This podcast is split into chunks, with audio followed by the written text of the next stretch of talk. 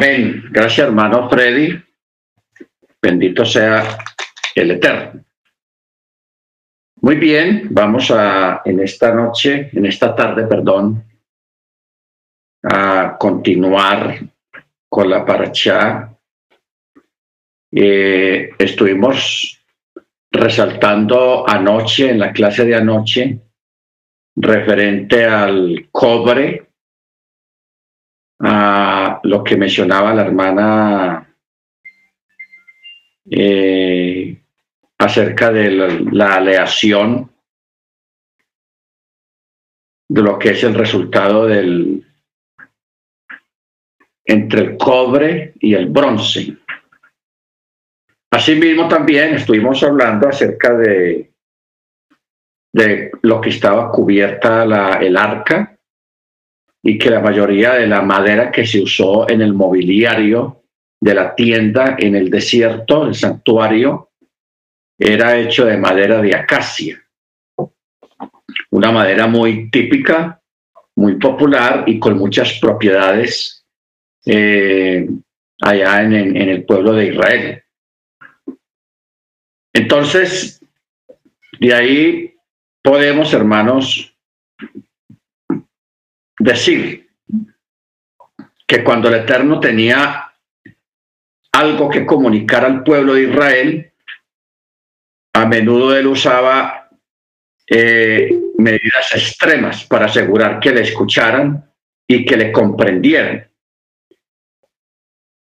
Hablamos desde un sonoro y estrepitoso relámpago o al ensondecedor trueno o desde el poderoso rugido del viento o al susurro de su apacible voz. El Eterno siempre ha usado todo lo que fuera necesario para comunicarse. En su palabra, el Eterno usa vivas imágenes para instrucciones, para dar instrucciones y para que podamos comprender a nivel práctico todas las instrucciones y los conceptos que Él quiere que nosotros entendamos. O sea, recordemos, hermanos, la diferencia que hay entre una instrucción específica y lo que es un concepto, o sea, la definición de una instrucción. ¿Ok? Lógicamente, cuando hablamos de conceptos, es muy lógico que de una sola instrucción, o sea, de un mandamiento, se desprendan muchos conceptos. Todo depende de la mentalidad del conocimiento y del estado espiritual de la persona que está leyendo el mandamiento o que está escuchando un mandamiento. Porque cuando hablamos de una persona que sea muy materialista, le, gusta lo práctico, le gusta las pruebas, le gusta la matemática, entonces esa persona, lógicamente, él va a mirar un mandamiento según su forma de pensar. Eh, de una forma matemática, una forma literal, una forma experimental, que se puedan ver las cosas porque es una persona que, que su creencia, que su fe está arraigada en la, en la parte material, en la parte práctica de las cosas, no idealista. Ya la parte idealista es donde vienen el concepto o el midrash. Ah, Sí, más que todo el concepto. ¿Ok? Porque si una persona es muy espiritual, toma mucho, espiritualiza mucho las cosas, pues la persona va a espiritualizar un mandamiento y, no lo va a volver como, no lo va a ver como tan práctico, como tan lógico, ni tan matemático, sino que lo va a ver en un término espiritual, o sea, la parte solo. Esto nos lleva a recordar los cuatro niveles de interpretación, que es Pechat, Remes, Derus y Sod. Uno no se puede pegar de uno solo de estos cuatro elementos, sino que debe de usarlos todos para interpretar un texto. Cuando la persona ya está leyendo una interpretación, de un texto, de una porción o de un mandamiento, lógicamente, pues ahí va a leer o a escuchar la interpretación que da la persona que interpreta, de acuerdo a que la persona también tiene su forma de interpretar. Si es a nivel pechat, o sea, literal, o a nivel eh, remex, o alegórico, o, a nivel deraz, homilético, o a nivel sol, que es la parte mística. La, la parte mística, que eso es lo que se podría llamar la parte espiritual. La parte espiritual de la interpretación de, de un texto. Entonces, ¿qué ocurre? Que a través de toda la historia bíblica, en, las escrituras, siempre vemos que el Eterno a veces usa elementos de la naturaleza, como el agua, como el trueno, como la lluvia, algunas plantas, una, una planta que es muy usada alegóricamente en la escritura por el mismo Eterno, es la higuera y el olivo. La higuera y el olivo. Porque el Eterno compara a Israel con una higuera. ¿Ok? la compara con una higuera. Entonces, cuando habla del olivo, el olivo natural, el olivo silvestre, Pablo hace mucha mención acerca de, en, el libro de Romanos, de la, del olivo. Compara a Israel con un olivo, el olivo natural y el olivo silvestre. Mire que en este caso, en el Brihadachá, en el nuevo pacto, eh, el apóstol Pablo, él no usa la higuera como referencia, sino que usa el olivo como referencia. ¿Por qué no usa la higuera como el Eterno siempre lo ha estado usando a través de todo el, recorrido de las escrituras? Porque eso está en, en, en la Torá, están los libros históricos, están los profetas, están los salmos, está en, muchos lugares ahí en la escritura, donde el Eterno siempre ha comparado a Israel con una higuera. De vez en cuando usó el, olivo como referencia también hacia Israel, pero muy poco, más que todo la parte de la higuera. Pero Pablo eh, aquí está hablando en, Romanos 11, hace una comparación a Israel con el olivo, el olivo silvestre o el olivo natural. O sea, estas ilustraciones son de un gran valor para todos aquellos que nos gusta escudriñar la escritura, pero que a menudo estas ilustraciones son mal interpretadas o no comprendidas. Y muchas provienen, otras provienen de la flora, de la fauna, del antiguo Israel, y cada una ha sido seleccionada por el Eterno por sus cualidades singulares y su capacidad de comunicar un concepto específico. Sin embargo, si una imagen verbal ha de cumplir su propósito, debemos asegurar que comprendemos su apropiado contexto histórico y cultural. Entonces vamos a hablar del olivo. El olivo Incluso en el mundo cristiano hay canciones, hay himnos cristianos eh, donde menciona el olivo. Y en los relatos evangélicos, recordemos siempre que Jesús le gustaba mucho cuando subía a Jerusalén, porque Jesús no vivía en Jerusalén. Es algo que tenemos que tener en cuenta. La niñez de Yeshua se desarrolló en Nazaret, la niñez y la juventud. Él se crió en Nazaret. Joseph, el padrastro de Yeshua, era, tenía un oficio de carpintero. Tenía una carpintería, fabricaba muebles. ¿Ok? Entonces, cuando Yeshua cumplió los 30 años, él sale de ahí de Nazaret y comienza su ministerio con un ayuno. Él se va al desierto 40 días ayunar como una preparación, como un impulso para comenzar su ministerio y luego se dirigió al norte, al norte de Israel, o sea, al, al área donde están asentadas o estaban asentadas las diez tribus que se separaron de la tribu de Yehudá y de Benjamín. Allí comienza su ministerio buscando lo peorcito que había en esos lugares, porque él mismo lo dijo, yo vine a buscar a las ovejas perdidas de la casa de Israel. Y las ovejas perdidas de la casa de Israel estaban de Samaria para arriba, hacia el norte. Por eso él comienza su ministerio en estas regiones, pero de vez en cuando, cuando habían fiestas, él iba y subía a Jerusalén. Pero cuando él iba a Jerusalén, él acostumbraba mucho irse a orar al monte de los olivos. Era una colina, un monte que estaba todo al frente de Jerusalén, de la ciudad vieja, y allí había un olivar, o sea, una plantación grandísima de olivo. Y a él le gustaba mucho ir allí a orar a ese lugar. ¿Ok?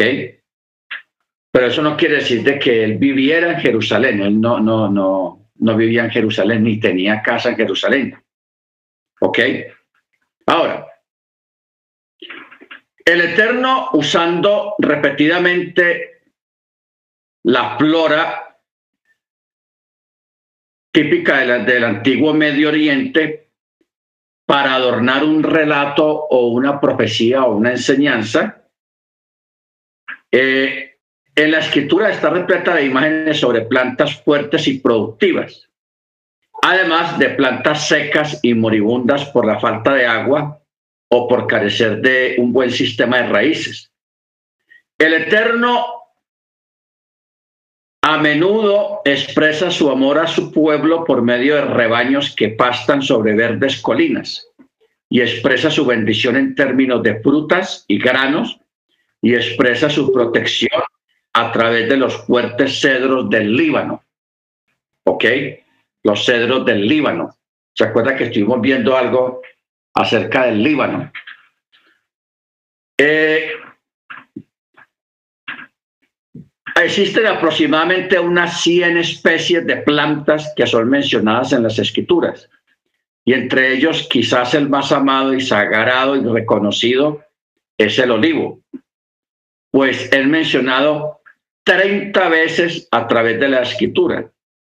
Aparece por primera vez en Génesis 8:11 como la primera planta en brotar hojas luego del gran diluvio. No sé si usted sabía esto. Génesis capítulo 8, verso 11. Dice, y la paloma volvió a él. Esto fue cuando Noé estaba todavía en el barco, en la gran arca. Y la paloma volvió a él a la hora de la tarde, y aquí una hoja de olivo fresca en su pico y así entendió Noé que las aguas habían menguado sobre la tierra. Ojo con esto. La primer planta que creció, que el Eterno permitió que creciera y que la paloma la llevara como prueba a Noé de que ya casi podía salir, fue un olivo. Un olivo. ¿Ok? Porque llevó una hoja de olivo en el pico. Bueno, esto, hermanos, hay que examinarlo y hay que tenerlo en cuenta el por qué fue una hoja de olivo. Esto nos llevaría a buscar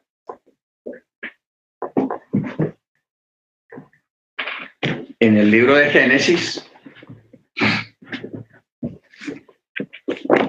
A ver qué, qué dice el texto hebreo.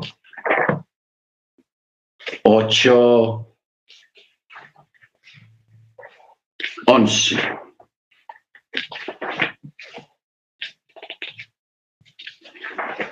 Dice así,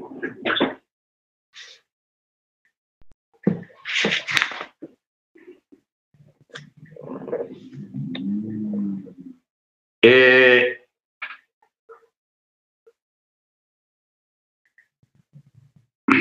dice, esperó otros siete días más y volvió a enviar al palomo del arca. Y el palomo vino a él hacia el anochecer y aquí que había arrancado una hoja de olivo con su pico. Entonces Noah supo que las aguas habían decrecido de sobre la tierra. Muy bien.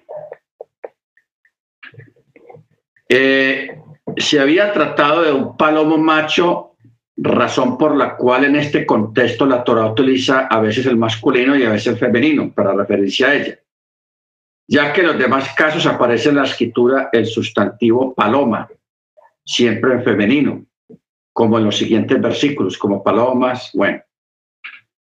Eh, cuando dice el texto había arrancado, esta palabra significa que la arrancó. Pero un midrash dice que usa la palabra alimento. Los sabios utilizan la palabra befía en el sentido de que el palomo hizo una declaración a través de llevar una hoja de olivo que dice que mi alimento sea amargo como el olivo, pero dado por el santo, bendito es, y no dulce como la miel, pero dado por el hombre. Dado por el hombre. O sea, el mismo Rúa del Eterno propició primero que naciera una planta de olivo o varias plantas. Y segundo, propició de que la paloma, porque las palomas no comen hojas de olivo. ¿Por qué? Porque las hojas de olivo son amargas. Pero más sin embargo, el Eterno hace que la paloma, que este palomo, coja una hoja, la arranque, porque él no lleva una hoja seca, sino una hoja verde, la arranque de la, de la planta y se la lleve a Noah dando a entender, hermanos, una señal, una señal de que ya hay plantas, que ya hay tiempo que están creciendo algunas plantas, pero la otra señal es el significado que tiene el olivo después, en este caso, de una tragedia. ¿Dónde hizo Yeshua la oración? Aquella oración aquella noche a la madrugada cuando fue con los discípulos al Getsemaní. Y el Getsemaní es lo mismo que el, Monte de los Olivos. Es el mismo lugar. O sea, Yeshua hace una oración suplicante, una oración en unos momentos duros, difíciles. Él hace una oración y lo hace en un lugar de olivos. Bendito su nombre. Porque ustedes saben, hermanos, que hay momentos, ustedes han vivido momentos en su vida de que ustedes pueden estar viviendo una situación o vivieron una situación de enfermedad, de tragedia, de algo duro, muy duro. Y que en ese, esos son momentos que usted no, no ora. No porque no quiera, sino que usted no sabe qué orar, no sabe qué decir. Es tan duro el momento que uno realmente queda bloqueado para hacer una oración porque uno no sabe qué decir, porque hay un sufrimiento muy grande. Y a veces en medio de unos sufrimientos grandes uno no, no sabe qué decirle al Eterno. No sabe qué decirle. Entonces Yeshua en esa noche antes del arresto, después de Pesach, él sabe que ya todo viene ya encima, que ese es el día, porque prácticamente esa oración él la hizo en Pesach, la oración de en Pesach, porque la, la, la, la cena de Pesach se hace en la noche. Termina como a las once, once y media de la noche se va con los discípulos para el Getsemaní, al Monte de los Olivos, a orar. Mire que él no los despacha. Bueno, muchachos, váyanse a dormir que tenemos mucho sueño. No, él se va con ellos al, al Getsemaní, al Monte de los Olivos. Los discípulos sienten que esa es una noche diferente. Él siente en el ambiente diferente. Esa noche después de Pexa. Por eso ninguno se va para su casa. Usted ve que en el relato no dice de que los discípulos dijeron, bueno, ya nos vamos a descansar, vamos a dormir, la fiesta estuvo buena. No, ellos le pegaron a Yeshua porque vieron que la cosa esa noche era diferente, que algo iba a pasar, aunque no sabían qué era. Entonces ellos se van con él y él les dice, bueno, vamos a orar porque hay que orar. No les dice el motivo. Y él se aparta de ellos un poco más hacia adentro del, del olivar y hace otra, una oración, llamémosla privada. A las dos horas regresa y los discípulos no aguantaron, ya se habían dormido, ahí se durmieron. Entonces los despierta y los reprende y les dice algunas palabras y luego les dice, vamos a orar una hora más. Una hora más. Entonces él se va y se aparta otra vez y a la hora es cuando llegan los soldados, llega Yehudá, llega Judas con los soldados, con una muchedumbre, con antorchas, a hacer el arresto de Yeshua y ahí comienza todo. Entonces, Yeshua, e, ese arresto fue tipo 2, 3 de la mañana, o sea, una cosa ilegal. Ya ahí viene el proceso ya cuando amanece, ya él está en el, ante Pilatos. Pilato lo, tiene allí unas dos horas, más o menos, dos o tres horas, y él lo sentencia, le da la sentencia a morir, y es elegido a las nueve de la mañana, o sea que ese mismo día de Pexac pasó todo. Pero estamos enfrascándonos en el detalle de que Jesús fue a orar a un olivar y de que la paloma, lo primero, o la prueba de que ya había un mundo nuevo, ya podían salir del arca, es a través de una hoja de olivo.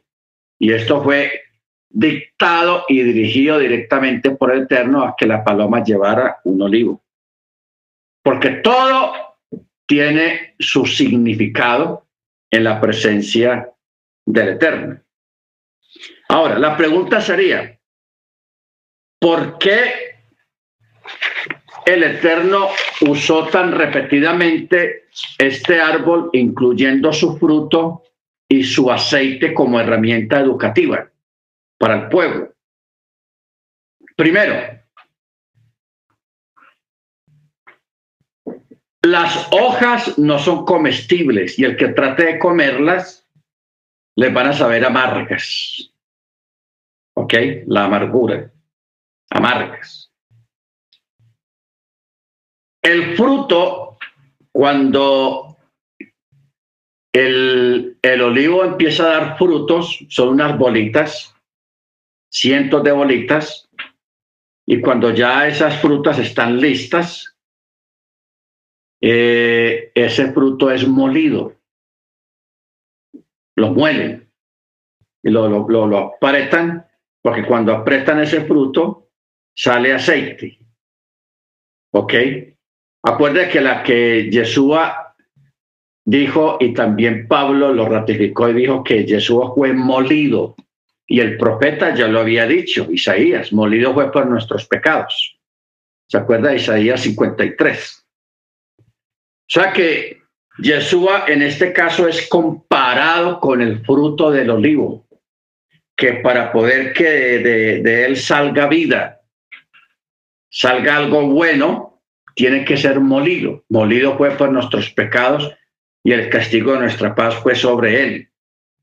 Cuando el fruto es molido, ¿qué es lo que se usa? ¿El, el fruto o el bagaje del fruto o lo que sale del fruto? Lo que sale del fruto porque de ahí sale el aceite.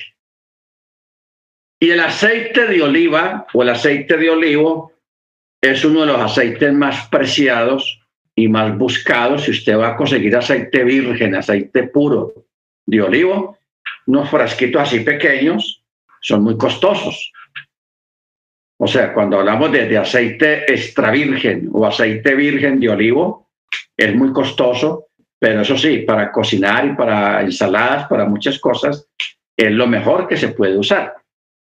Baruch Entonces, por eso, para nosotros el sacrificio del Mesías en el madero, donde fue molido eh, tipológicamente, de ahí salió un fruto para vida eterna, para salvación de todos aquellos que creamos en él.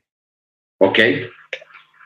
El olivo, hermanos, era un árbol que crecía de forma abundante en el antiguo Israel y todavía se ve en este tiempo en las laderas de los montes.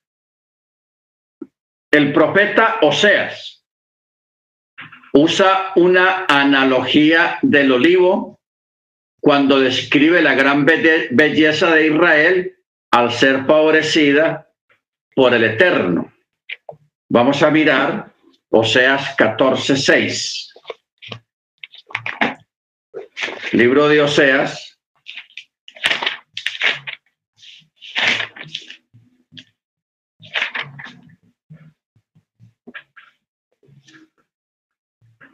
Catorce seis dice, a partir del verso 5. Seré para Israel como rocío, florecerá como el lirio, arraigará sus raíces como el Líbano. Mire usted todas las plantas que menciona el Eterno acá. Primero menciona el lirio. Luego menciona arraigará sus raíces como el Líbano. Se extenderán sus ramas y su esplendor será como el del olivo y exhalará su perfume como el Líbano. Baruch florecerá como el lirio. Y a Yeshua eh, también se le compara con la rosa de Sarón, el lirio de los valles. ¿Ok? Baruch Y dice que exhalará su perfume como el Líbano. El olivo tiene otras características aparte de su belleza física para que aptamente ilustre al pueblo escogido del Eterno. Es un árbol que solamente alcanza un máximo de 5 metros, 16 pies de alto. Es muy resistente. Crece en todas las latitudes semitropicales hasta áridas en ambos hemisferios e incluso en las regiones más frescas de Sudamérica, desde Sudáfrica hasta Rusia, nunca muda sus hojas y siempre mantiene el típico follaje verde grisáceo durante todas las estaciones del año. Aunque podría tardar varios años en que un olivo comience a producir fruto, una vez que llega a serlo, continúa dando fruto cada año, da frutos y es virtualmente una planta indestructible.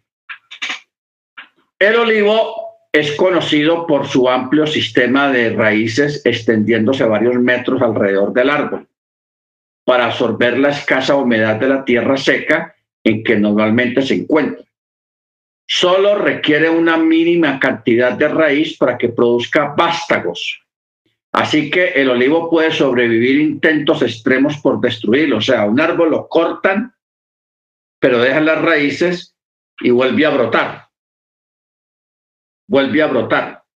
Así se corten o lo quemen, el árbol externamente lo, se queme todo en algún incendio, él vuelve a dar otra vez, vuelve a retoñar. ¿Por qué? Porque la base del árbol, que son las raíces, son muy fuertes y pueden sobrevivir a cualquier situación extrema.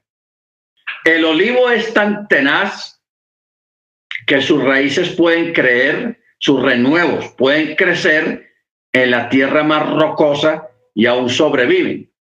Finalmente, un olivo puede vivir miles de años y solo dos otras especies tienen mayor duración que este. O sea, el olivo tiene una duración de cientos de años. Por eso usted va a Israel y puede ir al Monte de los Olivos, porque el Monte de los Olivos todavía existe. Y usted allí se va a encontrar árboles viejísimos que tienen cientos de años, cientos de años, tienen esos árboles de olivos. ¿Por qué? Porque es una planta que, una de las pocas plantas que puede existir más de 200, 300, 400, 500 años. ¿Ok? Ahora, el fruto del olivo suple muchas necesidades o suplía muchas necesidades en el antiguo Israel, tanto a los pobres como a los ricos. El aceite se usaba para cocinar, para alumbrar las lámparas, para elaborar cosméticos, se usaba también como medicina, se usaba para ungir los profetas y los reyes, según Deuteronomio 7:13. Vámonos para Deuteronomio 7:13.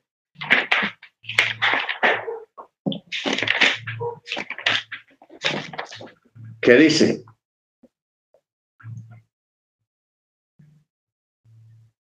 Y amará y te bendecirá y te multiplicará. Bendecirá también el fruto de tu vientre, el fruto de tu tierra, tu grano, tu mosto, tu aceite, las crías de tus vacadas y el incremento de tu rebaño en la tierra que él juró a tus padres que habría de darte. La aceituna podía ser preservada en vinagre para usarse todo un año. Su fuerte y colorida madera era usada para hacer muebles, paneles y esculturas y era uno de los tres productos esenciales en la tierra prometida. En Deuteronomio 6:11, el Eterno dice a los israelitas que cuando entrasen a la tierra prometida, recibirán el fruto de muchas cosas que no habían sembrado ni labrado, incluyendo las viñas y los olivos. 6.11 dice, y con casas llenas de todo bien que tú no llenaste, con pozos excavados que tú no cavaste, y con viñas y olivares que tú no plantaste y comas y te hartes. Amén. Amén. Bueno, en Deuteronomio 8:8 dice, tierra de trigo, tierra de cebada, tierra de vides, tierra de higueras, tierra de granados, tierra de aceite, de olivas y de miel.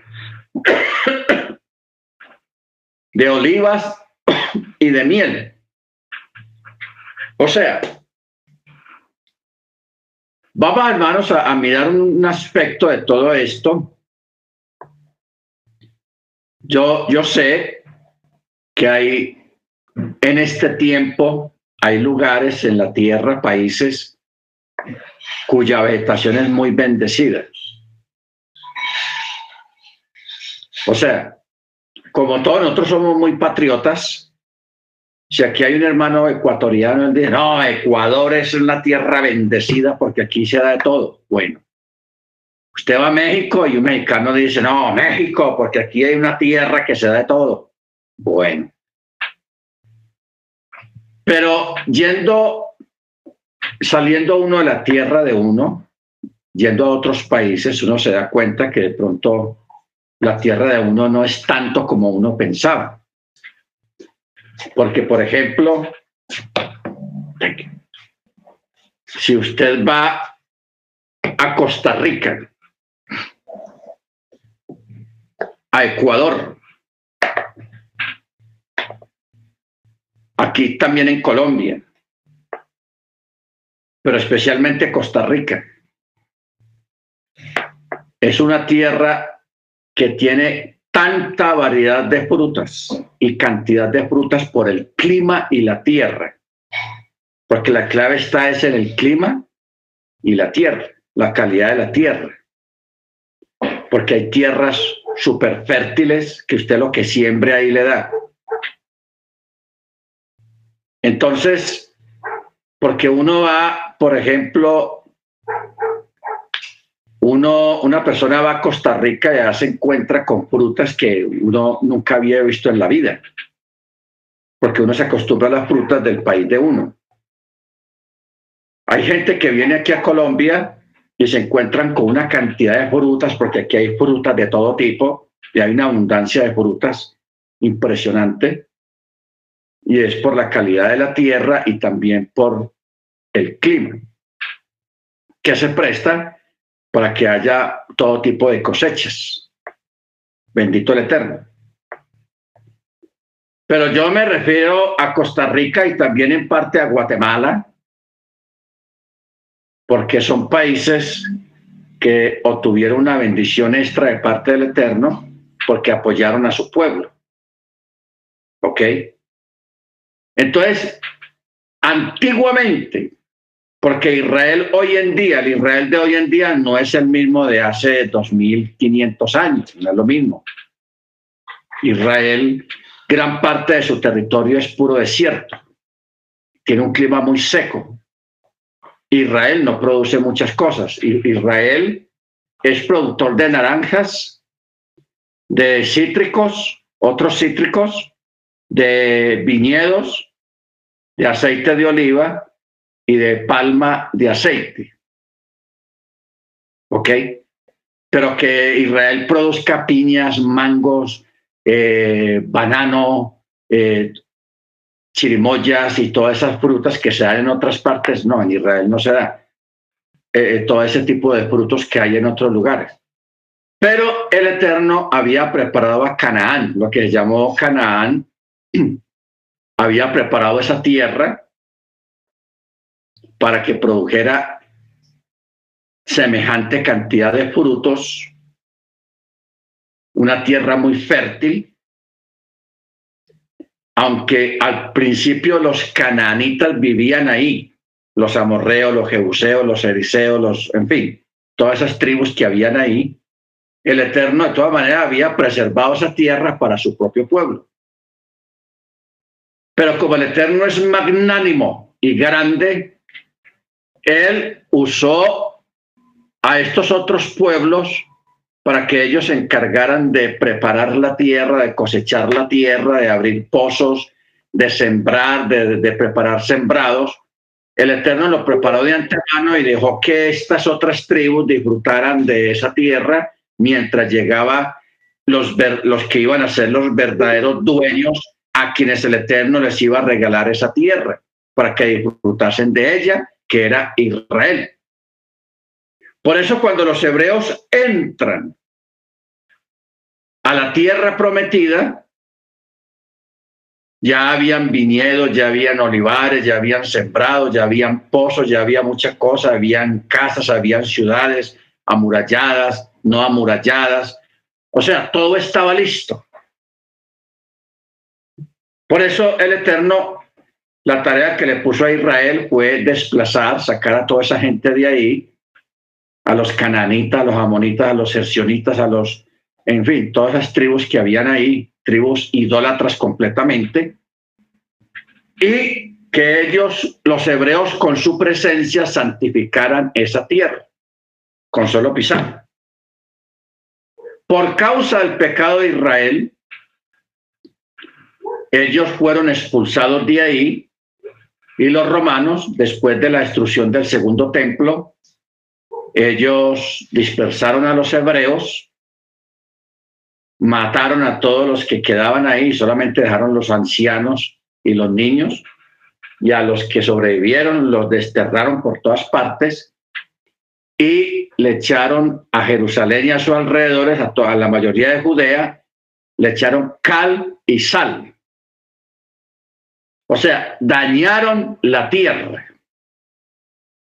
Porque cuando usted hace esta mezcla, mezcla cal y sal y la riega en la tierra, eso inutiliza la tierra por muchos años. O sea, la vuelve un desierto, la, no vuelve a producir ni hierba siquiera, ni planta, ni se puede sembrar nada, porque la tierra queda completamente inutilizada, no permanentemente, pero sí por muchos años. Eso fue lo que hicieron los romanos cuando sacaron a, Israel de ahí y lo, y lo dispersaron por todo el mundo. Le echaron cal y sal. Entonces, hasta ahí llegó la era gloriosa del pueblo hebreo y la tierra se convirtió en una tierra seca y árida. Yo recuerdo que en el año 1800 fueron expertos de, Londres, de Alemania, de Estados Unidos, expertos en sembrados, para tratar de, ir a sembrar cosas allá en la tierra de Israel y no les daba nada. La tierra, mm, echaban semillas y agua, que no, yo tengo esta técnica, a ver, hágale, y no, no salía nada. Yo tengo esta otra técnica, no. Iban franceses, iban eh, ingleses, iban americanos, canadienses, iba gente, hermanos, a bregar a, a que produjera algo y no producía nada. Bendito el Eterno. ¿Por qué? Porque el Eterno lo había decretado de esa manera y porque esa tierra, mientras el pueblo hebreo no pisara con su pie, esa tierra, esa tierra no iba a producir. Por eso, cuando Israel fue declarado nación en el año 1948, entonces, y los judíos empezaron a llegar en masa, porque los primeros judíos que llegaron fueron los judíos yemenitas, los judíos alemanes sobrevivientes y todos los judíos de los Países Bajos empezaron a llegar allá a la tierra. Hermanos, esa tierra despertó. La tierra despertó, ocurrió un milagro, ocurrió algo sobrenatural. Cuando volvió a sonar el chofar en esas tierras, porque ustedes recuerdan que yo les había dicho de que cuando Judea estuvo bajo el mando de los ingleses, porque los ingleses estuvieron bajo el mando de Judea muchos años, los ingleses, para no perjudicar a los árabes que vivían ahí, ellos prohibieron a los judíos por ley, por decreto, tocar el chofar. O sea, ya no podía tocar el chofar. Y al que lo tocara, no lo mataban, pero lo, mandaban, lo metían a la cárcel lo metían a la cárcel. Y se, se da la historia de un rabino que él, sabiendo que le iban a meter a la cárcel, él se fue para el muro de los lamentos, porque ese muro siempre ha estado ahí. Él se fue para allá, para el muro, y guácate, eso tocó el cho, pegó un chofarazo, hermanos, ahí tenaz y claro, le cayó la, la, policía, lo arrestaron y lo metieron a la cárcel. Pero eso, eso fue, el año, fue antes de 1948. Pero eso marcó como un inicio de algo grande que se avecinaba. Porque ya muchos otros años más tarde trataron y lo hicieron también.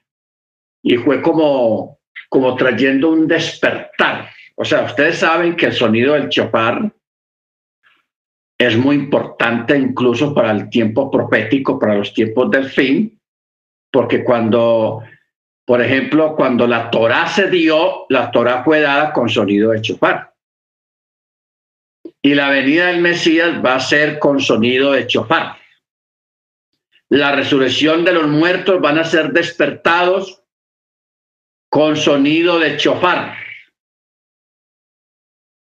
y la venida gloriosa de Yeshua a la tierra, o sea, la venida gloriosa va a ser precedida con sonido de chofar. Y cuando hay una ceremonia de matrimonio, cuando va a entrar el novio, el novio en, la ceremonia, antes de que el novio entre, se suena el sonido del chofar. Es muy importante, el sonido del chofar es muy importante. Bendito el Eterno, por eso, cuando estos judíos, a pesar de las prohibiciones, se atrevieron a tocar el, el chofar allá en, en, el muro de los lamentos, hermanos, eso fue gente usada por el Eterno, dando un preámbulo a algo grande que se avecinaba. Bendito sea el nombre del Eterno. Ahora, lógicamente, los cananeos, ellos fueron los que ya habían establecido estos cultivos de, olivo y de uvas. Eh, y la continuada producción del aceite de oliva y otros productos, los cuales serían muy importantes para la economía de Israel. Usted recuerda que en aquella época no habían fábricas y todos los países dependían mucho era de, la, de los cultivos, de, lo que se producía en la tierra y eso lo cambalechaban, lo, lo cambiaban con otras naciones por otros productos. Por ejemplo, cuando Salomón estaba construyendo el templo, él envió al rey de Irán de Tiro. Le envió un regalo que fueron 400 mil litros de aceite de oliva, hermanos. 400 mil litros, eso es una cantidad impresionante, teniendo en cuenta que el aceite de oliva aún en aquella época era costosísimo. Era muy costoso. Pero enviarle a un rey de tiro 400 mil litros de aceite de oliva, eso era una cantidad muy grande. Y para hacer semejante regalo era porque ya había mucho aceite en abundancia porque Salomón no iba a, regalar toda su existencia y hace sin aceite en Israel. O sea, para producir 400 mil litros de aceite se requerirían 200 mil árboles de olivo en un huerto. En una, en una extensión de 5 mil acres para producir semejante cantidad de aceite. Ustedes me están entendiendo. O sea, para producir 400 mil litros de agua, de, aceite, se requeriría 200 mil árboles sembrados en 5 mil acres.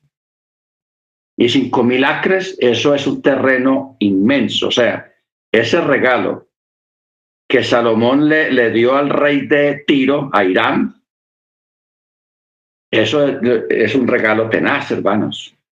Es mucho aceite. Y el aceite en esa época se usaba como moneda de cambio, como material de cambio para hacer negocios. A ver, yo te doy tantos litros de aceite y tú me das tantas telas, tantas cosas, etcétera, etcétera. ¿Ok?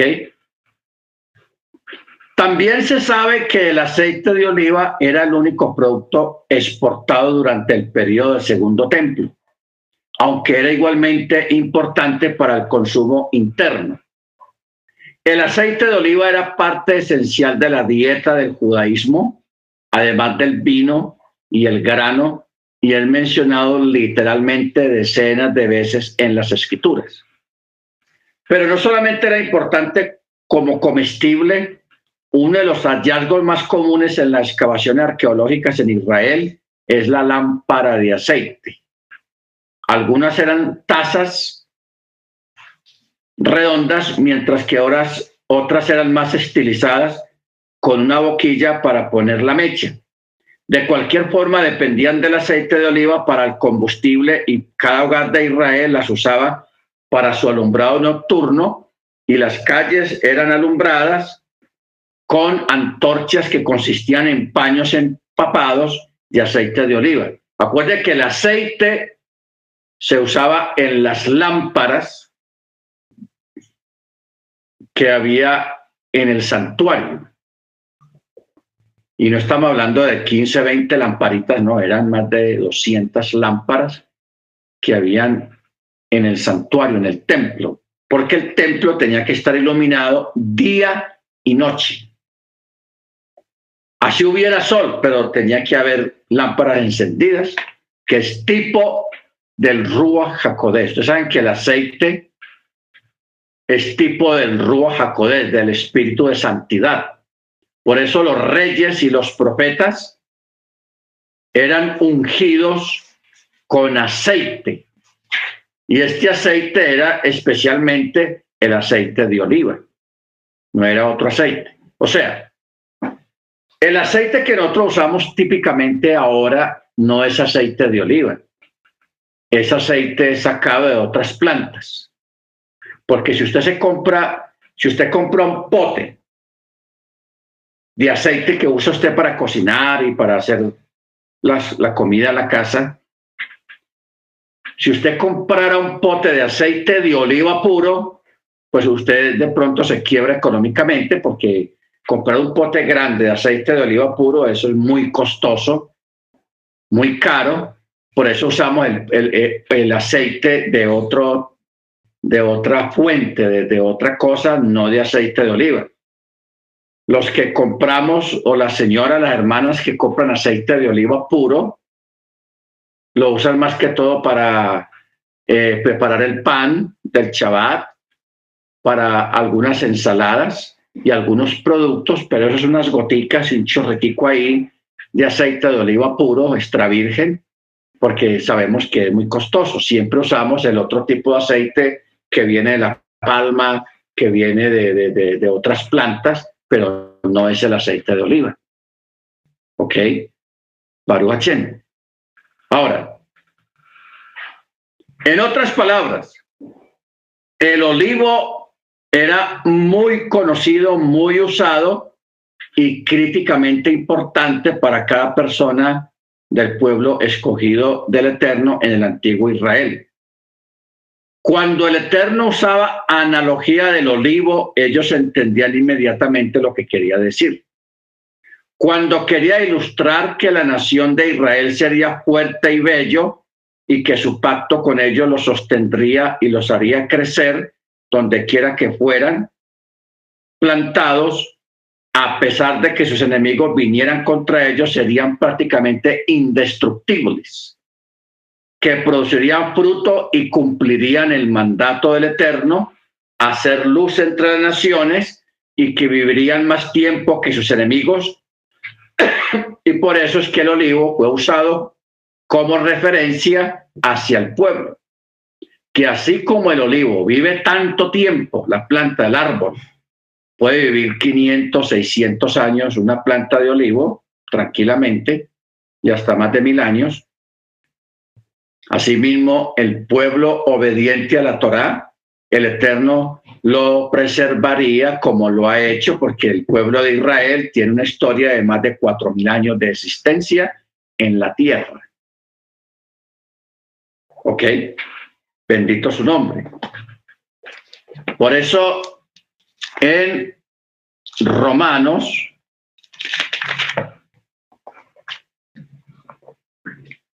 capítulo Romanos.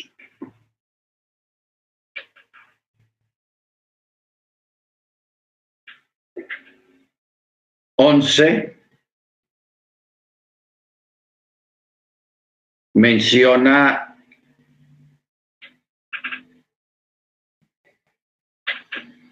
once a partir del verso 17. Dice, pero si algunas de las ramas fueron desgajadas y tú, siendo olivo silvestre, fuiste injertado entre ellas y llegaste a ser copartícipe de la raíz y de la rica savia del olivo.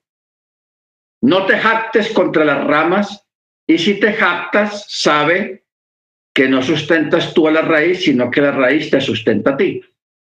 Dirás entonces, ah, es que las ramas fueron desgajadas para que yo fuera injertado. Bien, por incredulidad fueron desgajados y tú por la fe estás firme, no seas arrogante, sino que teme. Porque si Elohim no eximió las ramas naturales, tampoco a ti te eximirá. Mira pues la bondad y la severidad de Elohim, severidad para con los que cayeron, pero bondad para contigo y si permaneces en la bondad, de otra manera tú también serás cortado. O sea, si no permaneces en la bondad, serás cortado. Y aún ellos, si no continúan en incredulidad, sino que creen, serán injertados de nuevo porque poderoso es Elohim para injertarlos de nuevo. Porque tú, si tú fuiste cortado del que por naturaleza es olivo silvestre y contra naturaleza fuiste injertado en el olivo cultivado, cuanto más estos que son las ramas naturales serán injertados en su propio olivo. Bendito sea el nombre del Eterno. Ahora, aquí es cuando entramos en la parte de los pactos. Porque el Eterno hizo pacto con el pueblo hebreo y luego de esos pactos él los ratificaba. Por eso es que Israel cuatro mil años después todavía existe. ¿Por qué? Porque el Eterno hizo pacto con los padres, con los antepasados de ellos, con los primeros, hizo pacto con ellos de no abandonar a sus descendientes, de no dejar a sus descendientes, y eso lo ha cumplido el Eterno fielmente. Los descendientes de ellos han pecado, se han apartado, han ido a la idolatría, han hecho cosas malas, han dejado al, Elohim de Israel, pero más sin embargo el Elohim de Israel sigue fiel a los pactos y a las promesas. ¿Ok? Sigue fiel a los pactos. Por eso la primera vez que el Eterno hace un pacto fue en Génesis 9. ¿Cuándo? Cuando Él le promete a Noah que él no volvería a destruir la tierra por el agua, con una inundación, porque él lo prometió. Entonces selló un pacto y lo hizo a través de un fenómeno natural que es el arco iris. Luego en Génesis 15, el Eterno hace un pacto con su amigo Abraham y cuando lo elabora en Génesis 17, usa la misma palabra sobre 20 veces en el libro de Génesis. O sea, el Eterno reitera los términos de ese pacto, aclarando que no solamente es para siempre, sino que también es incondicional. Su mensaje a Abraham y a su descendencia es claro. Yo les doy la tierra como posesión eterna y seré Elohim para ustedes y ustedes serán mi pueblo. ¿De qué estamos hablando acá? Mire usted. Él con Israel les dice, yo los voy a sacar de la tierra de Egipto y los voy a llevar a una tierra que fluye leche y miel. Eso es lo que podríamos llamar el microcosmos. Un territorio. Pero Abraham le dio la promesa también de que le iba a dar toda la tierra. Estamos hablando del planeta Tierra. Ok, ojo con esto. El Eterno le prometió al pueblo que iban a heredar la tierra. Por eso dice un salmo, pídeme y te daré por herencia las naciones y como posesión tuya los confines de la tierra o, o hasta los confines de la tierra. ¿Ok? La primera parte ya se cumplió. El Eterno le dio a su pueblo el territorio de Israel, la tierra que fluye leche y miel.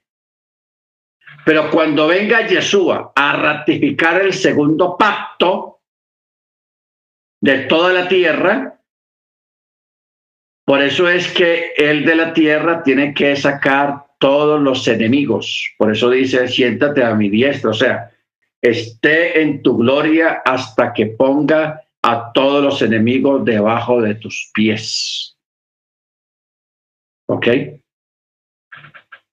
Entonces, por eso es que viene una destrucción, pero eh, una, una depuración mundial porque la depuración mundial, eso es una realidad. Lo que pasa es que esta gente, los de los sionistas o los del protocolo de Sion, ellos quieren eh, usurpar, quieren hacerlo por cuenta de ellos, lo que solamente el Eterno puede hacer. O sea, son usurpadores. Ahora sí vamos a entender lo que está pasando ahora. Mire usted cómo funcionan las cosas para que miremos el trasfondo y el origen de todo. El Eterno le prometió al pueblo hebreo y a sus descendientes que les iba a dar toda la tierra, el planeta Tierra, a ellos. ¿Ok?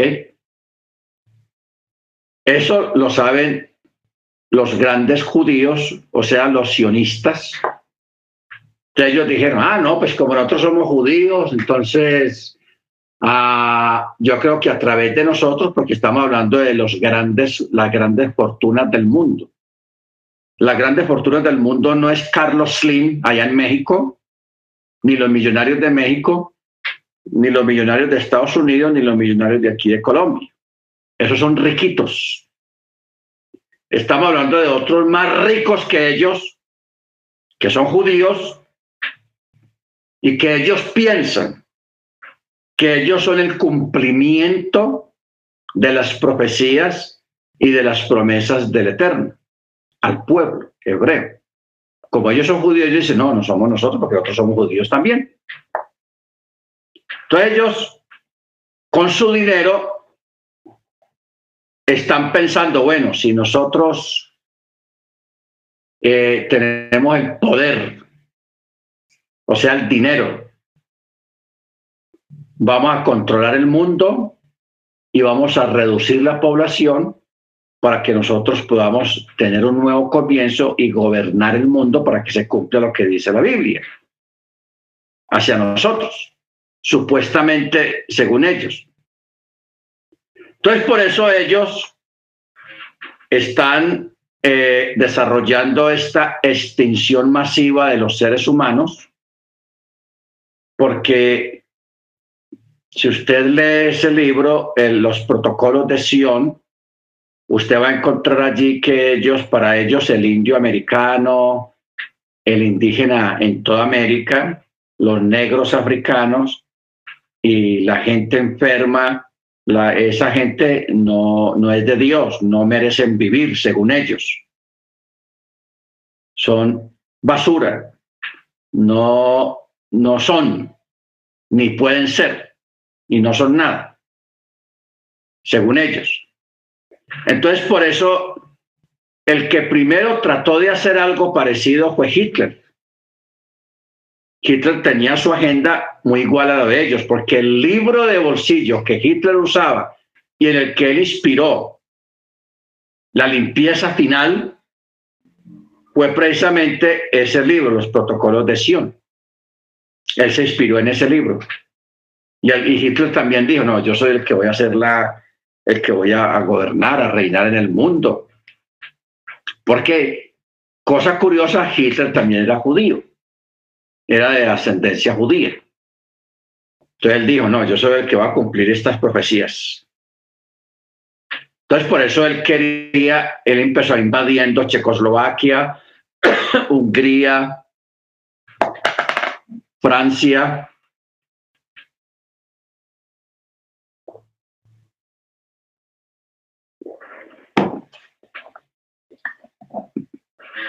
Él empezó con eso invadiendo esos países allá. Perdón, invadiendo esos países porque él quería gobernar el mundo entero. Simplemente que no era él ni era el tiempo tampoco. Por eso el Eterno usó los aliados y lo pararon en seco y la cosa terminó ahí. Cuando uno estudia o lee la historia de Napoleón, porque Napoleón también tenía esa idea. Napoleón quería gobernar el mundo, pero él también lo frenó el Eterno, el cielo. Otro que trató de gobernar el mundo, Genghis Khan, también trató de gobernar el mundo y el Eterno lo paró porque no era el tiempo ni era él. Nabucodonosor, rey de Babilonia, él también pensó que él era el escogido para gobernar el mundo y el cielo lo paró y pasó a la historia. No era él. Ok, entonces ahora en este tiempo tenemos a este grupo, las grandes fortunas. La gente los llama los Illuminati, los llaman, ellos tienen muchos nombres, pero son gente, hermanos, muy poderosa. O sea, los hermanos de México, cuando ven a, en México a, Slim, Carlos Slim, Carlos Slim, para muestra de un botón, es uno de los grandes millonarios que hay en el mundo. Y, y, él aquí en Colombia, es el dueño de Claro. Creo que también de Verizon, eso de los teléfonos. Él es dueño de Claro aquí en Colombia y él tiene otras empresas aquí en Colombia que él es dueño de ellas y mucha gente no lo sabe. Y en, México, pues, que no tendrá ya, y en Estados Unidos. Pero este tipo come chitos, o sea, es un pobre al lado de esta otra gente que estamos hablando, que tiene una agenda, una agenda global y que son los que están produciendo todas estas crisis que tenemos en este tiempo con lo de las lo de la vaca de uno, lo de esta guerra ya en, en, en Ucrania, y, otras cosas que van a venir, etcétera, etcétera, porque ellos, hermanos, tienen que, quieren reducir la población, quieren reducir la población mundial, porque como dice una canción de Celia Cruz, no hay cama para tanta gente. ¿Ok? Entonces, ¿qué pasa? Sí hay una reducción de la población, porque eso está escrito en la Biblia. ¿Ok? O sea, no pensemos que eso es imposible, si es posible. Va a haber una reducción de la población. Lo que ocurre es que esta gente que tiene ese poder económico, que tiene poder de control sobre las medicinas, sobre los hospitales, que manipulan guerras, que arman guerras y arman desastres y arman de todo, ellos piensan que ellos son los que son encargados de realizar la reducción de la población mundial pero no son ellos, hermanos. La reducción de la población mundial que está escrita en el libro de Apocalipsis va a ser realizada por el mismo Eterno. Y esa reducción de la población se va a realizar sobre el mundo impío, sea, sobre los no creyentes en la Torá, los que no guardan mandamiento, los que no tienen la fe en Yeshua. Esos son los que van a, ser reducidos. Lo que pasa es que la, la, escritura no lo menciona en las palabras que se mencionan aquí afuera, o como yo lo estoy diciendo, reducir la población mundial, porque así no está escrito. Está escrito es, y el Eterno envió tal plaga y pereció la tercera parte de la gente y el Eterno envió la otra plaga y pereció la tercera parte de lo que quedó de la otra plaga. Y así va, a partir de terceras partes, se va a ir reduciendo la población del mundo, pero va a ser por plagas enviadas por el mismo Eterno. ¿Por qué? Porque va a llegar un momento en que la gente se, va a levantar en contra de él, en contra del, del Eterno. ¿Ok? O sea, no van a ser eventos aislados. No. Sino que la humanidad va a ser arrastrada hacia una rebelión abierta hacia el eterno, hacia Dios. O sea, lo van a confrontar. ¿Ok? Ya hay gente que lo ha hecho. que han retado al Eterno. Ustedes saben los dichos del, del Titanic. El capitán dijo, no, ese barco ni Dios lo hunde. Y el barco se hundió. Marilyn Monroe, ¿quién es Jesús? Para que yo crea en él. ¿Quién es ese man? ¿Quién es ese hombre? Entonces, ella dijo eso y murió. Entonces, mucha gente ha desafiado, o sea, ha descrestado, ha, ha tratado de ignorar al Eterno de una forma de frente y lo han retado y perdieron la apuesta. ¿Ok? Pero va más adelante, en un poco tiempo, va a haber gente que se va a levantar directamente en contra del Eterno. Porque Nabucodonosor, cuando aquellos tres muchachitos judíos le dijeron, oh rey, usted puede tocar, mandar tocar la orquesta y todo el mundo puede ir a adorar su, la estatua de usted mismo, pero sepa y entienda que nosotros no nos vamos a inclinar delante de ese ídolo, de su estatua. Entonces el rey se le dio rabia y dijo, ah, sí, vamos a ver, a ver si, si el Dios de ustedes es capaz de librarlos de mi mano. Eh, y, eso fue un desafío al Eterno. Él desafió al Eterno y perdió. Porque el Eterno alteró las leyes naturales que hay en cuanto al fuego, que todo lo quema y todo lo vuelve ceniza, lo destruye. Aquellos muchachos fueron lanzados al horno de fuego y contra todo pronóstico natural del fuego en este caso, esos muchachos estuvieron en medio del fuego, caminando, conversando, como si no hubiera fuego a su alrededor. Eso solamente lo hace el Eterno cuando alguien lo reta. Lo reta. Bendito sea el nombre del Eterno. Entonces, por eso, hermanos, es bueno que nosotros tengamos esto claro. Sí va a haber una depuración de la raza humana, pero no en los términos ni en la forma como esta gente lo quiere hacer. Porque desde hace más de 30 años, desde hace más de 30 años, se crearon vacunas.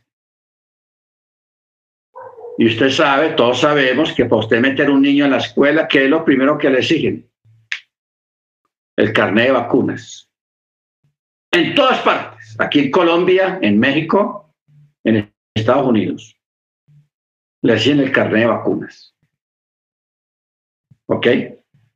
Hay vacunas que son buenas, no vamos a decir que todas las vacunas son malas, hay algunas vacunas que son buenas, pero la mayoría de ellas no son buenas. Hace 10 años a ocho años más o menos, cuando se estableció eso de, vacunar las jovencitas con esa vacuna del papiloma, que contra el papiloma, que para que no es de cáncer y que bueno, una parafernalia ahí tenaz. Al menos aquí en Colombia han, han muerto más de 300, 500 niñas jovencitas murieron. Y hay otras miles y miles que quedaron cuadriplégicas o quedaron inválidas y otras quedaron enfermas de la cabeza por causa de esa vacuna. ¿Ok? Yo recuerdo cuando el gobierno allá en Estados Unidos y aquí en Colombia comenzó con eso de vacunar a las niñas y contra el papiloma, yo le decía a los hermanos, no las vacunen, no las vacunen, no hagan eso. No hagan eso. Y muchas se libraron, pero sí, en este momento, hermano, lo que pasa es que el gobierno tapó todo eso y ocultó todo eso a través de la prensa.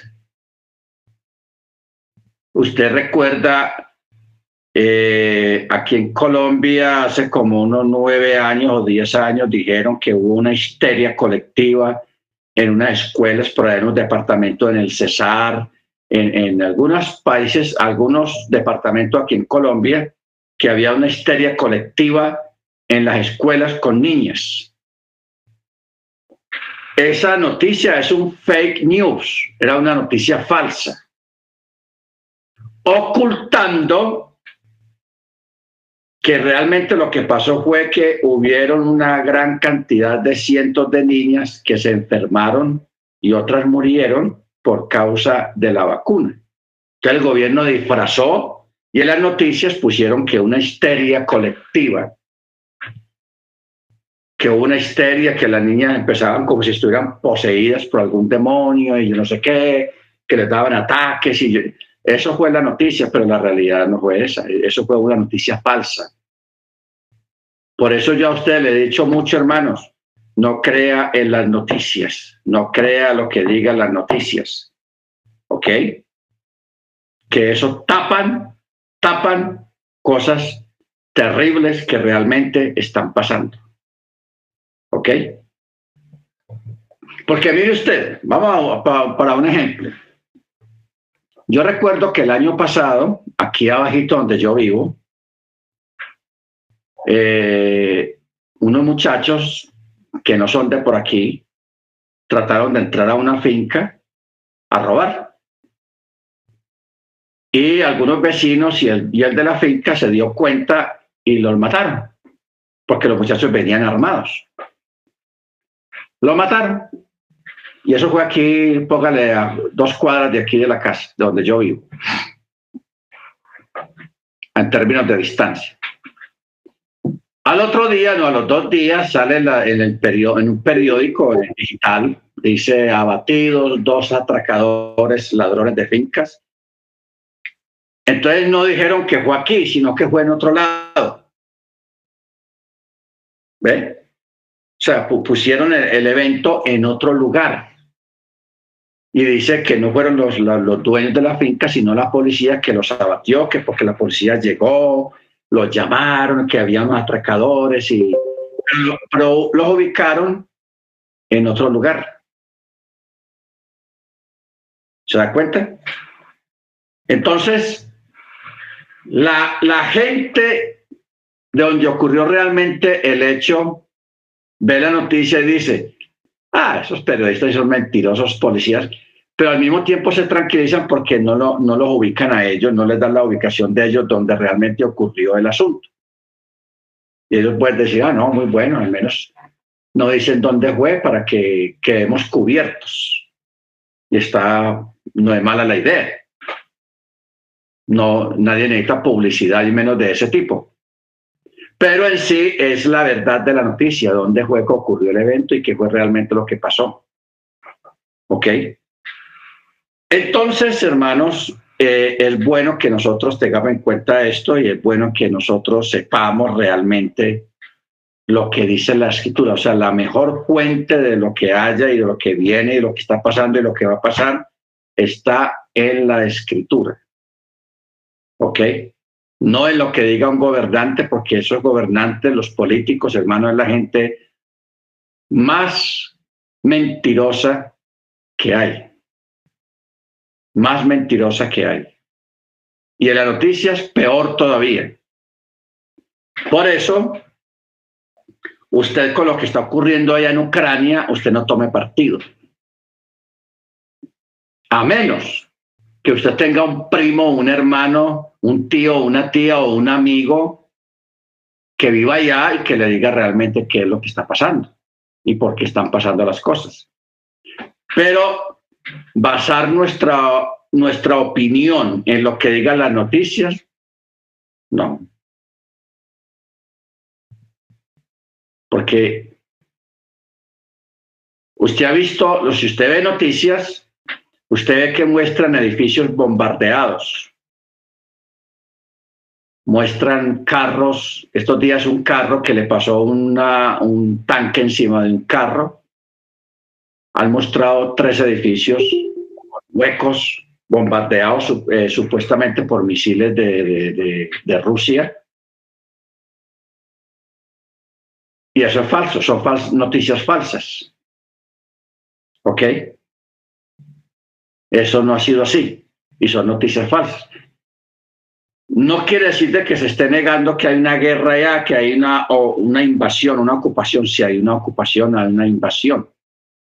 Pero este tipo de noticias se crean para hacer creer a la, para, para hacer que la gente tome partido de un lado o de otro. ¿Ok? O un lado o de otro. Bendito el Eterno. Entonces, por eso no hay que creer en todo lo que pongan ahí en las noticias. Y en YouTube menos todavía. Menos. Menos, hermanos. Mire usted, por ejemplo, con el caso de Venezuela. En YouTube salen noticias. Maduro cayó, Maduro se va a ir, cogió un avión y ya va para Rusia o va para Cuba. Y, cada rato ponen ese tipo de noticias y, la gente va y abre, uy, cayó Maduro. Y no, Maduro está en Venezuela tranquilo, no ha pasado nada. ¿Qué es eso? Falsas noticias.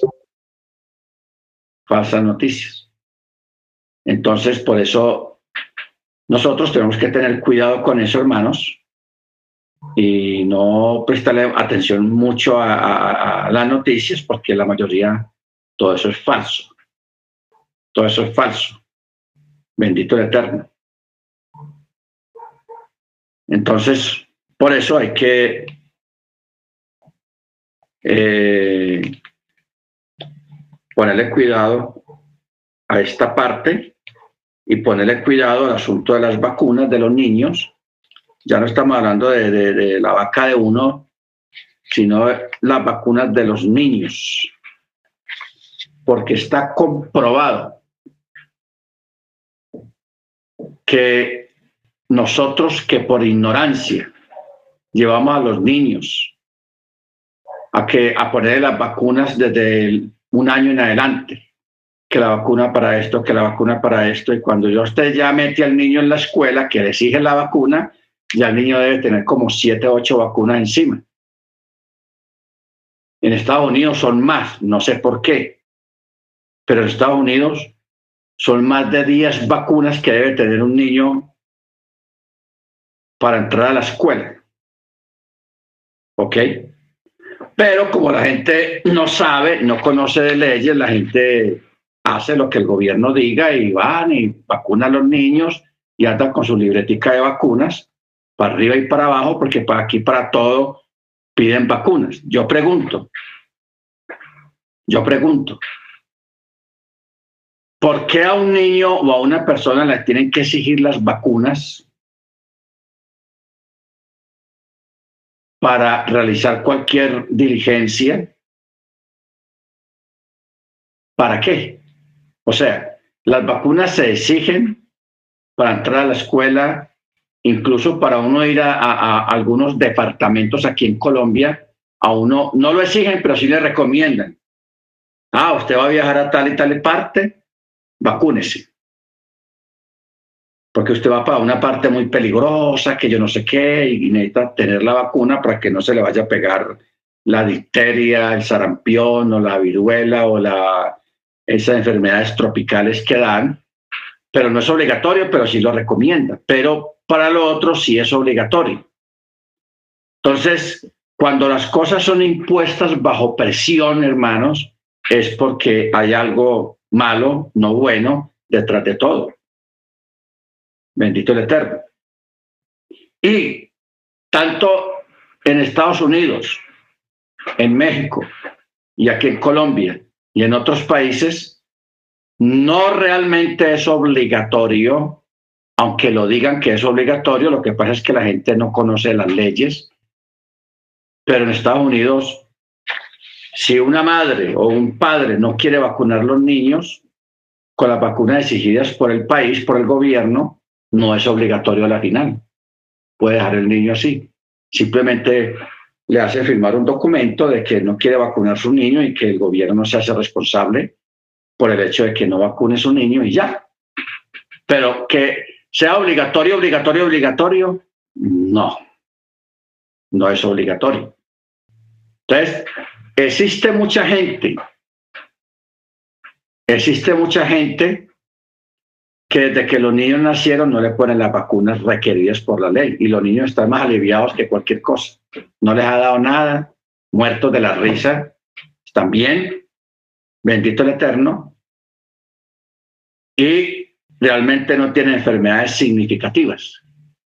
Mientras que los que sí son vacunados, eso les los mira, los mira el sol feo y ahí mismo se, se les da fiebre, les da una cosa, les da la otra, etcétera, etcétera. O sea, la humanidad en este tiempo, en vez de avanzar en la salud, va de para atrás. Porque a esta altura, hermanos, no debían de existir las enfermedades. ¿Por qué? Porque hay mucha medicina. ¿No le parece a usted raro eso? Que hoy en día que hay más medicina, que hay buenas, las mejores vacunas supuestamente, que la medicina está tan avanzada porque hay tantos enfermos, si debía ser al contrario. Las enfermedades debían de haber sido erradicadas ya con tanta medicina que hay, pero al contrario, aparecen enfermedades nuevas. Los hospitales son más abundantes que antes. La gente se enferma más. Si usted va a un parque o a una ciudad, a un centro de una ciudad o en un barrio, ¿qué es lo que más hay? Farmacias. ¿Por qué hay tanta farmacia? Porque hay muchos enfermos. Y no debiera ser así. No debiera ser así, hermanos. O sea, es bueno que nosotros entremos en un periodo de analizar las cosas y buscarle la lógica o buscarle el combo al palo o qué otra cosa, eh, descubrir por dónde es que le entra el agua al coco. Sea, eh, ponernos a, pensar, a analizar, a buscarle la lógica a las cosas, no a seguir la corriente, porque el mundo lo tienen dopado con una corriente, con una situación que no es así ni debe ser así, hermanos. Bendito el Eterno. ¿Ok? Porque yo me extraño de ver hoy en día señoras, muchachas jóvenes, madres, que me parece lo más ignorante que hay, que no sacan un niño al parque o que juegue con la tierra que porque se enferma, que porque la tierra está llena de, virus y de microbios y yo no sé qué. O sea, amén, que debe ser al contrario. ¿Por qué hoy en día nosotros que ya pasamos del quinto piso, eh, los, los que ya pasamos del quinto piso, porque en cierto modo somos muy saludables, porque nosotros en la niñez que nosotros vivimos fue arrastrándonos allá en la tierra, bañándonos en las quebradas, comiendo frutas así de unas cogidas del árbol, no frutas compradas en la tienda o en el supermercado de cadena, sino cogidas del árbol directamente.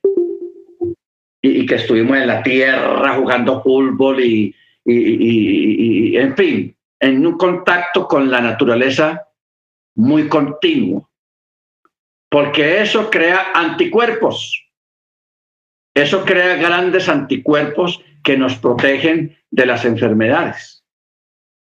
Pero hoy en día un niño que no lo dejan jugar en la tierra, no lo llevan al bosque, no lo dejan comer frutas naturales, sino que tiene que ser con la fruta del supermercado tal que porque esas sí son buenas. Y eso es lo peor, veneno. Y son niños y son jóvenes, hermanos que salen a la noche, se pegan una trasnochada y ya al otro día están de cama, con fiebre, con una gripa tenaz y, y un montón de enfermedades nuevas que van saliendo y, la, gente buscando que no toquen la tierra, que no jueguen aquí, que no jueguen allá, que queden en la casa encerrados viendo televisión porque piensan que eso es más saludable. No, a los muchachos, a los niños hay que llevarlos al, bosque, a la tierra, a, a, que tengan contacto con la naturaleza, que no iban tanto encerradas en esos apartamentos, en esas casas, en esas jaulas de oro, porque esas son jaulas de oro sáquelos a las calles y usted mismo salga a la calle, no a la calle pavimentada, no, es que no me gusta allí porque hay mucha piedrita y no. Deje las calles, deje el pavimento, deje el concreto, acostumbre a salir afuera, al bosque, tener contacto con la naturaleza, con la tierra, con el agua natural. No, es que no puedo tomar agua de esa quebrada porque no, búsquese una quebrada de, agua limpia de nacimiento, que es la más saludable que la que da la ciudad. ¿Por qué? Porque la que da la ciudad le echan un montón de químicos. Y usted dice, no, esta agua es mejor porque es de la ciudad. Esta es agua filtrada, esta es agua purificada, dice usted. Eso es veneno. No hay mejor, no hay como el agua de la quebrada, una quebrada limpia, que usted sepa el nacimiento, que no hayan casas por ahí. Esa es la verdadera agua, tome de esa agua. Esa es el agua saludable y esa es el agua que es. ¿Ok? Bendito sea el nombre del Eterno. Entonces, porque las grandes tiendas por departamentos que venden frutas, frutas que las pintan, les ponen aceites para que brillen y se vean bonitas. Cuando usted las ve en esos anaqueles allá en la parte de frutas y verduras, usted ve que le ponen unas lámparas, unos reflectores para que brillen más y se vean más apetecibles corra, salga corriendo de ese tipo de frutas. Pero cuando usted ve a la orilla de la carretera a un campesino con las fruticas todavía con tierra o con la papa todavía con tierra ahí porque no pudo lavarla bien, eh, esas frutas ahí que no son tan vistosas como la de las grandes cadenas, esa es la fruta natural. que el mismo campesino la cosechó, la, la, la, cogió, la puso en el, en el cajón y la está vendiendo a la de la carretera. Esa es la verdadera comida saludable. Pero esa de, de, de, de supermercado, de cadena de supermercado, eso es veneno. Ya están manipuladas genéticamente le echan aceites y cosas encima para que se vean bonitas. Pero cuando usted las prueba, cuando usted las come, no saben igual. Para nada, no saben igual. ¿Por qué? Porque son manipuladas ya genéticamente, están llenos de químicos que usan cuando los, los pesticidas, llenos de pesticidas y de cosas, no. Por eso es bueno cada uno acostumbrarse, los que puedan, sembrar en su propia casa, que usted misma la sembró y que usted misma la va a consumir. ¿Ok? Pero no se deje deslumbrar por esas frutas bonitas allá en, en los grandes supermercados. Eso no es así. Eso es puro Hollywood. Eso es puro Hollywood, películas. Baruch Muy bien. Sigamos.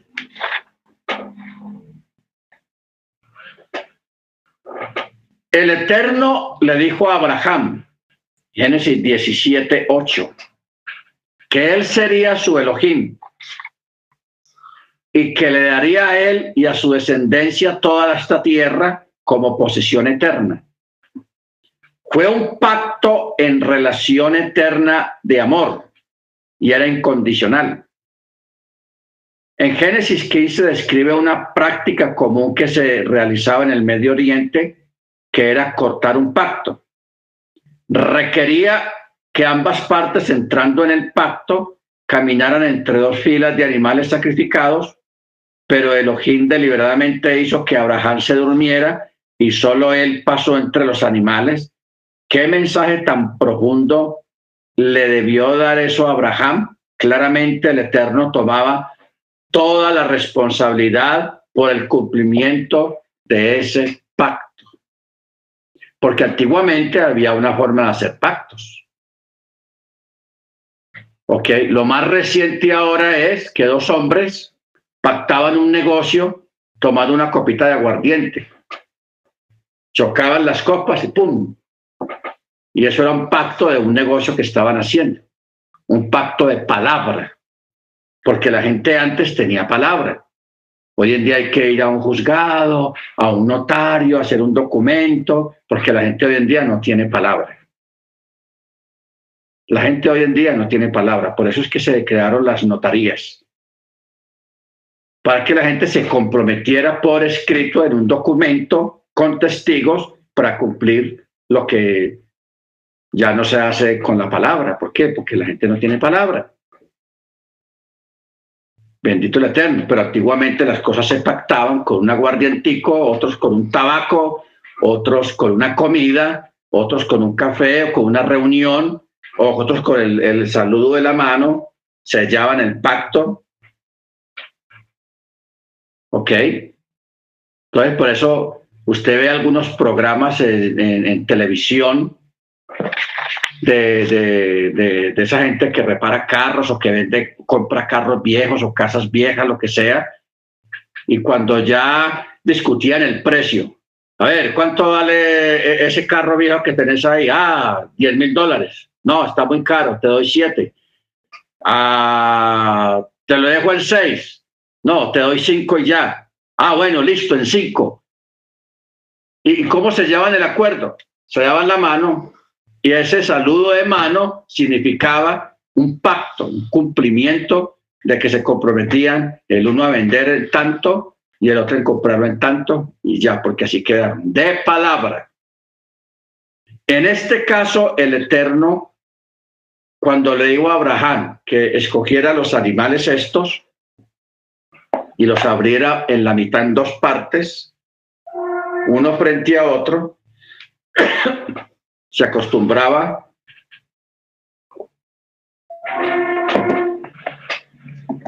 que las personas que hacían el compromiso, ellos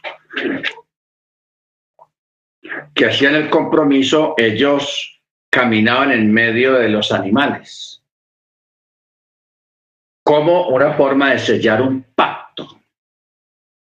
En este caso, el eterno Abraham él sí consiguió los animales, los puso ahí, los abrió a la mitad y puso las dos partes, uno frente a otro. Pero el Eterno, sabiendo, mire usted el Eterno como es, el Eterno sabiendo que Abraham o la descendencia de Abraham no iba a cumplir, entonces el Eterno lo que hizo fue que le dio un sueño, un sopor, y Abraham le dio un sueño y y una cosa y él no distinguía bien la cosa y mientras él estaba en eso, que no sabía lo que estaba pasando, el Eterno cruzó entre los animales a través de un fuego, por medio de un fuego. O sea, el Eterno sí selló el pacto de que él lo iba a cumplir. Él lo selló. Cuando el Eterno terminó de pasar en medio de esos animales a través de un fuego, y Abraham se despertó. Y ya el Eterno le dijo, bueno, esto es así y así, yo voy a cumplir, etcétera, etcétera. Y hasta el día de hoy el Eterno ha cumplido el pacto. Tenaz eso. O sea, él no permitió que Abraham, consciente, pasara en medio de los animales, porque el Eterno sabía que la ascendencia de Abraham no iba a cumplir. Pero el Eterno sí lo hizo. Y hasta el son de hoy Él ha cumplido el pacto y ha tenido misericordia a pesar de que el otro lado no ha cumplido cabalmente. ¿Ok? Entonces por eso está escrito de que cuando se cumpla el regreso y se reunifiquen todas las tribus y se haya manifestado el Mesías, entonces el Eterno va a cumplir el pacto que le hizo a Abraham de darle toda la tierra. Estamos hablando de todo el planeta Tierra como descendencia al pueblo hebreo, pero lo va a hacer a través del pacto que hizo Yeshua cuando levantó la copa. Esta es la copa del nuevo pacto que por vosotros es derramada. Amén. Entonces, por eso es que la tierra, por eso es que tiene que haber un milenio. Porque en ese milenio es cuando todos los creyentes, los israelitas, los hebreos, los creyentes en Torá y en el Mesías van a recibir toda la tierra por heredad. Por eso Pablo, hablando al respecto, acerca del gobierno, los que van a gobernar en, toda la tierra, porque la tierra primero va a ser despoblada, va a ser reducida la población. Esa población que es reducida es una población que no tiene temor al Eterno, que no guarda Torah, que se levantan en contra de la Torah, en contra del Eterno, y por eso van a ser destruidos. Cuando ya el Eterno quede, ya de toda esa destrucción, quede el pueblo del Eterno, el pueblo del Eterno se va a volver a multiplicar. Se va a volver a multiplicar en la tierra, entonces ya ahí eso es lo que viene en la parte del milenio, cuando los creyentes van a reinar. Por eso Pablo dice que de acuerdo al trabajo que hayan realizado aquí cada creyente, dice, a ti te pondré sobre dos ciudades, sobre una ciudad, sobre un pueblo, dependiendo del trabajo, porque la, la gente va a ser destruida, pero las ciudades no. Las ciudades van a quedar intactas. ¿Ok? Y esas ciudades van a ser repobladas otra vez. Y, va, y, va, y esas ciudades y esos países van a necesitar quien los gobierne, pero ya no va a ser un gobierno normal como los de ahora de políticos corruptos y mentirosos, sino de creyentes, que el mismo Eterno los va a poner, fulano de tal, vea, usted va a ser el alcalde, el gobernador de tal ciudad, de Bogotá, de Bucaramanga, de DF, de Veracruz, de New York, de Miami, de todas esas ciudades, que van a estar llenos de gente nueva, una nueva generación, una nueva, no creación, una nueva generación que se va a levantar con conocimiento de Torah. ¿Ok? Con conocimiento de Torah, o sea, un gobierno teocrático. Que ese es el sueño de los testigos de Jehová. Si usted se sienta, si usted conoce la, la, la doctrina de los testigos de Jehová, una parte de la doctrina, cuando habla del gobierno teocrático, en eso tienen razón. No en otras cosas, pero en esto sí. Que el milenio se compone de un gobierno teocrático, gobernado por la Torá, por la escritura, amén, y por creyentes de Torá. Bendito sea el nombre del Eterno. Creyentes de Torá. O sea, ese es el, anhelo y el sueño de todo creyente, vivir en una teocracia, no en un gobierno humano, no, sino en un gobierno dirigido por leyes no sacadas por los humanos, sino por las leyes de la Torah.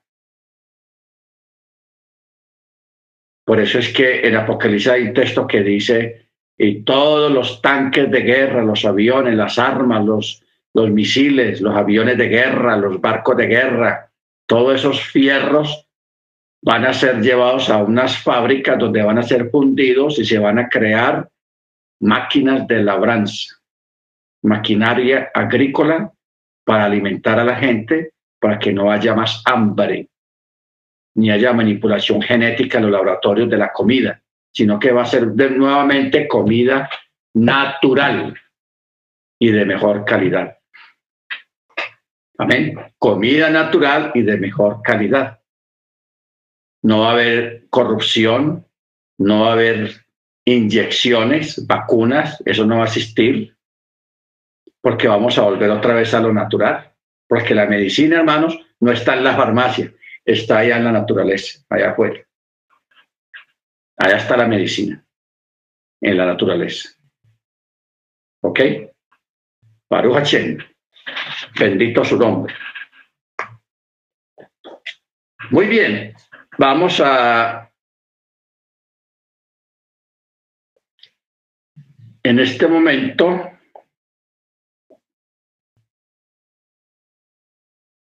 a pedirle a la hermana Beatriz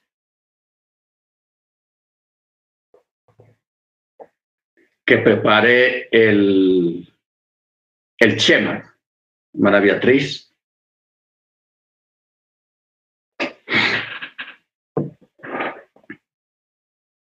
Mano Mike. Amén, amén. Ok.